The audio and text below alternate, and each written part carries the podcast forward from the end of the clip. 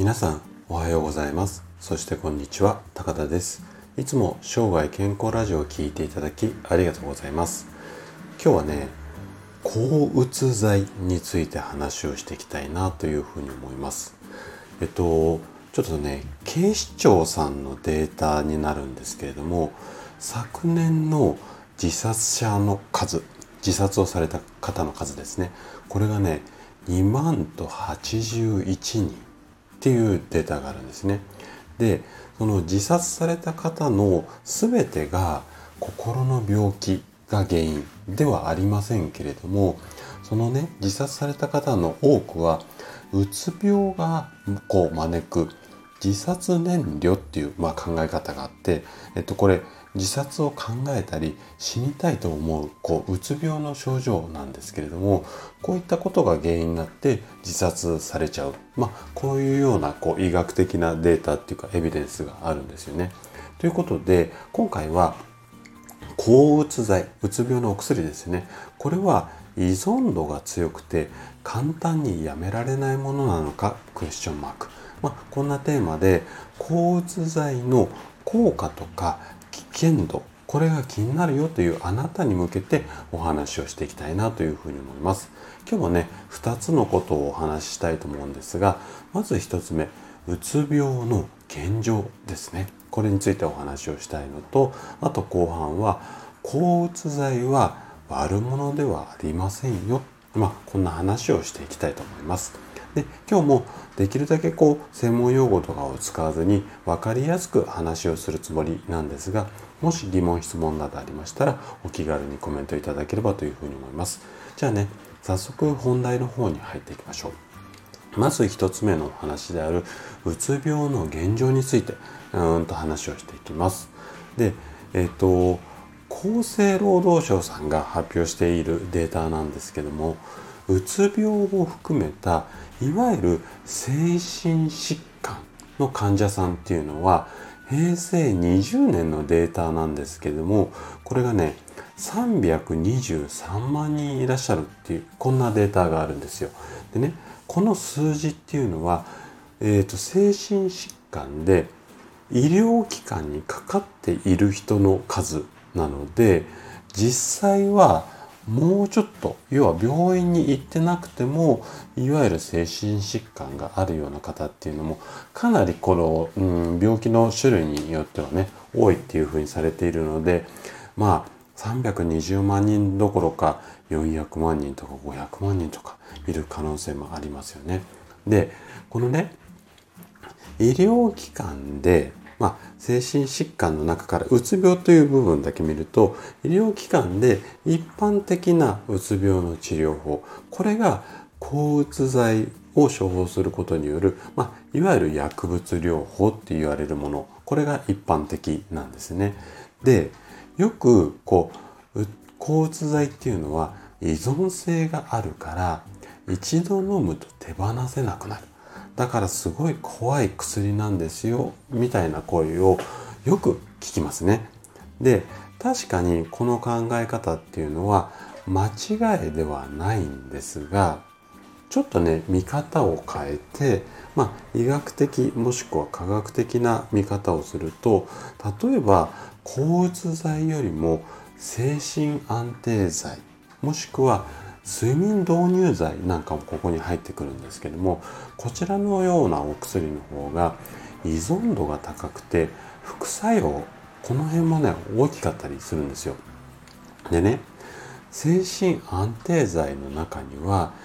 筋弛緩作用いわゆるこの筋肉に対するこういろいろこう緩めたりとかうんと何て言うのかなこう精神安定させるために自律神経っていうようなものにこう働きかけるようなお薬が多いんですけどそうすると体がこううん緊張せずに緩まっちゃうような作用がああるものも多いんですね。で例えばなんですけどもその60代とか70代の方、うん、っていういわゆる筋力が弱まっていそうな方々がこういった精神安定剤を、うん、大量に服用してしまうと体にね力が入らないで転んじゃって骨折しちゃうとこんなケースっていうのも非常に多いんですよ。でね実際に私の治療院にも自律神経の不調で来院される方っていうのが非常に多いんですよ。でねえっと、お薬どんなお薬飲んでますかっていうのは初回の問診の時にすごくかあの細かく確認するんですけどもそうするとね抗うつ剤を処方されているケースっていうのも結構多いです。はい、あとはその抗うつ剤だけじゃなくて、まあ、精神安定剤とか睡眠導入剤ですねこの辺りも非常に多いんですよ。でねそんなお薬を飲まれてる患者さんの不調改善を毎日毎日こうお手伝いをしているんですがそのこう治っていく経過を見ているとすごくこう何て言うのかな強く思うことがあるんですよ。これをねちょっと2つ目のテーマとして話をしていきたいと思うんですがでね2つ目のテーマの「抗うつ剤は悪者ではない」こんな話をここからはしていきたいと思うんですけれどもでことそのうつ病っていう病気に関して言うとその原因っていうのが必ずあるんですよ。で例えばなんですけどもご家族とか大切な方を失う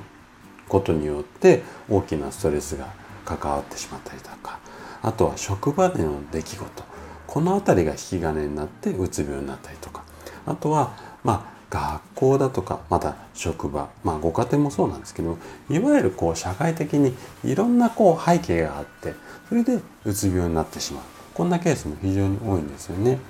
で、えっと、そのこう原因っていうのが、うんと、いろいろあるんですけれども例えばその抗うつ剤っていうのをこう服用すると脳の中のセルトニンっていう物質がこう大量に出るようなうん、こんな効果があるんですよね。でねこのセルトニンを補うだけで今みたいなストレスがこう解消されて元気になるっていうケースもすごくこう多いんですよ。でうつ病の治療法でいうとあの軽めの場合っていうか、うんと、発病して初期の時に抗うつ剤を使って治療を行っって症状を和らげてあげてその後ゆっくりゆっくり時間をかけて減薬って言ってお薬の量を減らしていくまあこんなことをすることによってすごく体に負担をかけずに高くこう治療効果を出せるケースっていうのも数多くあるんですよ。でそういった患者さんっていうのを私もかなり多く見てきました。なのでもう薬イコール全てダメっていうよりはどちらかというとあの上手にこう使うこれが重要になってくるんですよね。で特にうつ病に関しては初期の時に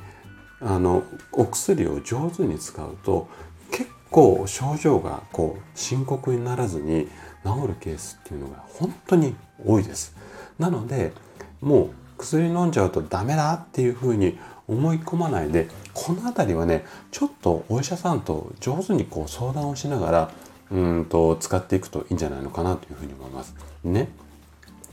コロナの状況っていうのが今すごくこう長引いてるじゃないですか。で今後この辺りのうつ病の数患者さんの数っていうのは非常に増えるっていうのが予想されています。で実際に自殺者の数っていうのが今非常に増えてるなんていうニュースも流れてきているぐらいの、まあ、病気なんですよね。なので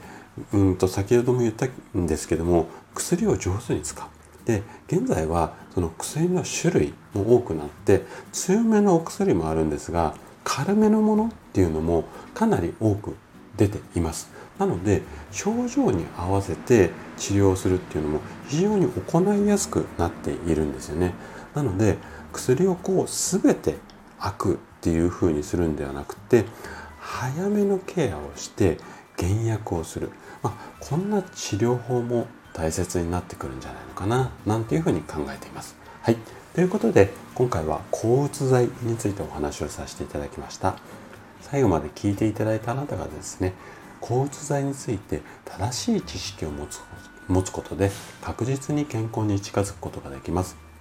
人生100年時代この長寿の時代をですね楽しく過ごすためには健康はとっても大切になります。是非自分の体の状態これをねしっかりと把握しながら生涯健康を目指していただけたら嬉しいです。それでは今日も素敵な一日をお過ごしください。最後まで聴いていただきありがとうございました。